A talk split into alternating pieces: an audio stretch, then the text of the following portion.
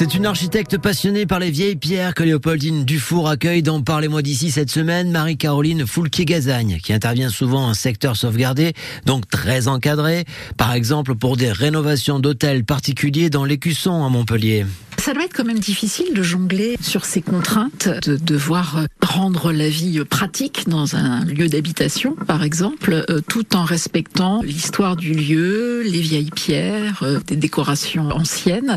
C'est quoi? C'est une question de mesure, de, dosage? Comment on trouve l'équilibre? Oh, Oui, vous avez raison. Je pense que le mot de dosage est, est le bon mot parce que hum, la, la difficulté, c'est surtout tout ce qui est thermique, en fait, de répondre aux nouvelles normes thermiques dans des bâtiments anciens. Alors moi, je, il faut beaucoup miser sur l'inertie de la pierre. La pierre elle-même isole beaucoup quand vous avez un mur de 50 cm de pierre. Voilà, moi j'évite de mettre encore un isolant derrière parce que ça vient masquer des moulures, des décors.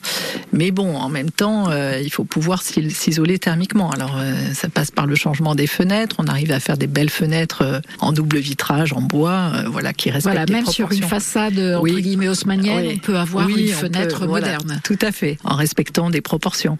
Et puis isoler les toitures, euh, on arrive quand même à une bonne amélioration thermique. On peut avoir un DPE oui. avec une bonne note oui, sur ce genre de bâtiment. Mais il y a toujours un peu de, contradiction entre les règles quand même, hein, c'est pas si facile. Quelqu'un qui euh, voudrait pouvoir, par exemple, profiter d'un rooftop euh, sur un bâtiment comme ça ancien en plein cœur de ville, vous le découragez tout de suite ou vous vous dites qu'il y a peut-être moyen de moyenner?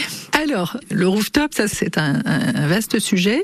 C'est une question que je travaille pas mal avec l'actuel architecte des bâtiments de France, qui est sensible au fait que les gens puissent avoir un extérieur. Elle comprend, surtout après le Covid, où on a quand même été enfermés, que c'est quand même agréable d'avoir un bout de balcon, un extérieur pour prendre l'air. Qui ne se verra en plus euh, peut-être pas de la rue. Voilà.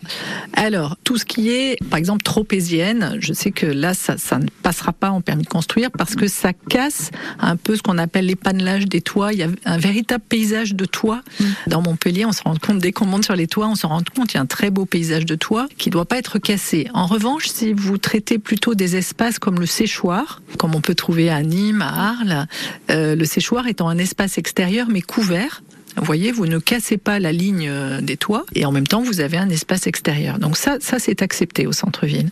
Quand on est dans une rénovation, on parlait tout à l'heure de cours d'hôtels particuliers, il y a parfois des choses qui ont été euh, cassées, euh, mm. abîmées.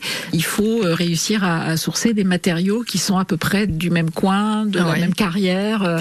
Comment on gère ça? Voilà. Alors Montpellier est entouré d'une belle veine de pierres calcaires hein, qui va de Beaulieu, Castries, mais même de l'autre côté de Montpellier. Donc on essaie encore extraire, enfin de trouver de la pierre euh, de ces veines-là pour pouvoir euh, réparer.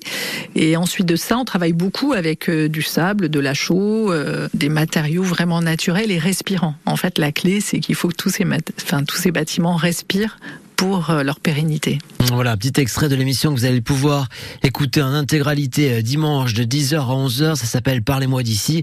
Et on retrouvera donc euh, en longueur bah voilà, cette interview de Marie-Caroline Foulquier-Gazagne. Petit extrait encore de nouveau demain à 6h20. Et puis tout ça, c'est réécoutable sur notre site internet francebleu.fr.